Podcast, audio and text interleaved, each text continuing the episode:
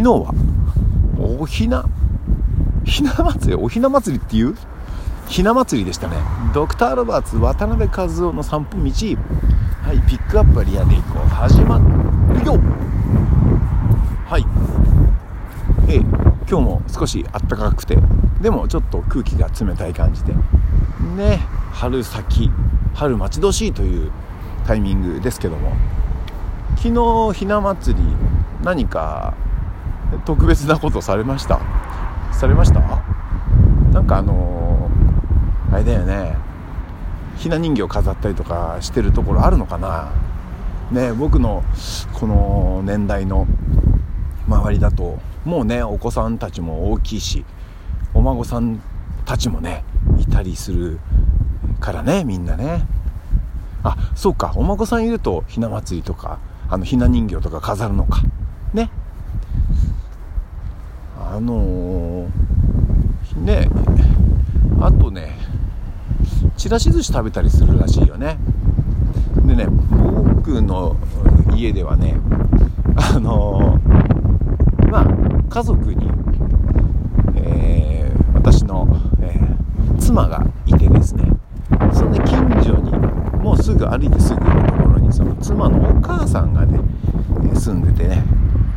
まあまあいわゆる女性に囲まれて、えー、暮らしてるというねこの羨ましいでしょ？羨ましいでしょ？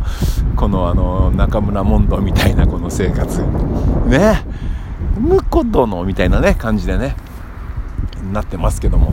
まあでも優しくされてますよ向こうは。ね婿じゃないけど別に婿じゃないですけど。ねあの渡辺ですからね。あのうん。ということでね、えー、昨日はお寿司ちっちゃなお寿司をいただきました。えっとなんかねあのくるくる巻きに寿司えっとシャリが半分ぐらいでねすごい食べやすいのね。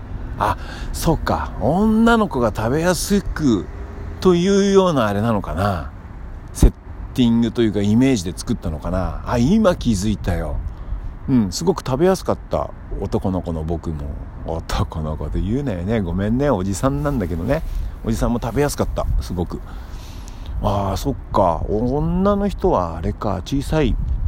特に女の子なんかは小さいやつの方が食べやすいからかな。なんかねすごく美味しかったよ。あのね。でその後うーん太巻き足りなきゃいけないっつってね太巻きも用意してくれたんですよね。でであとその後にもななぜか知んないですけどケーキかなんか出てきてそれ全部食べたらねすごくねお腹いっぱいになっちゃった。ねお寿司にちょっとだけこう合わせて日本酒をいただいたりとかね。えとても、えー、素晴らしい日な3月3日の、えー、夜を過ごさせて昨日はあいただきました。しどろもどろ何これ、えー、昨日の夜はね、えー、素晴らしい、えー、お食事をいただきました。そうですね。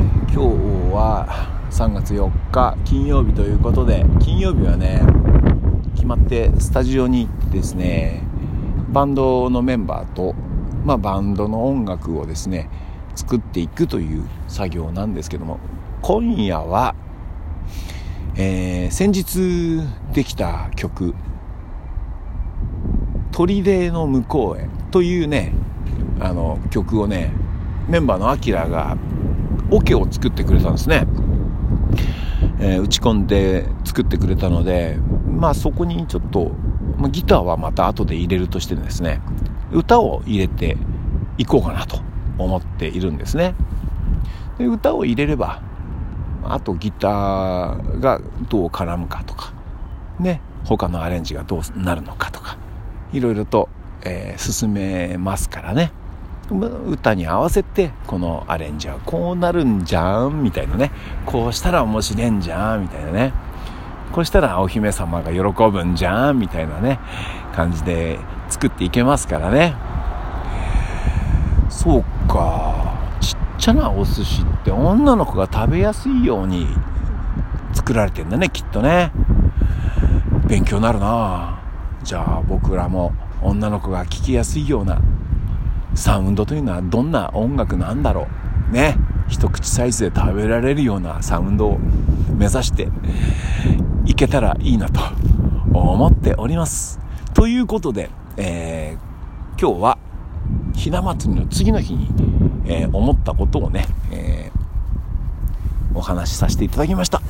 ということで今回あ今夜はこの後スタジオ行きます、えいつも聞いてくれてありがとうね。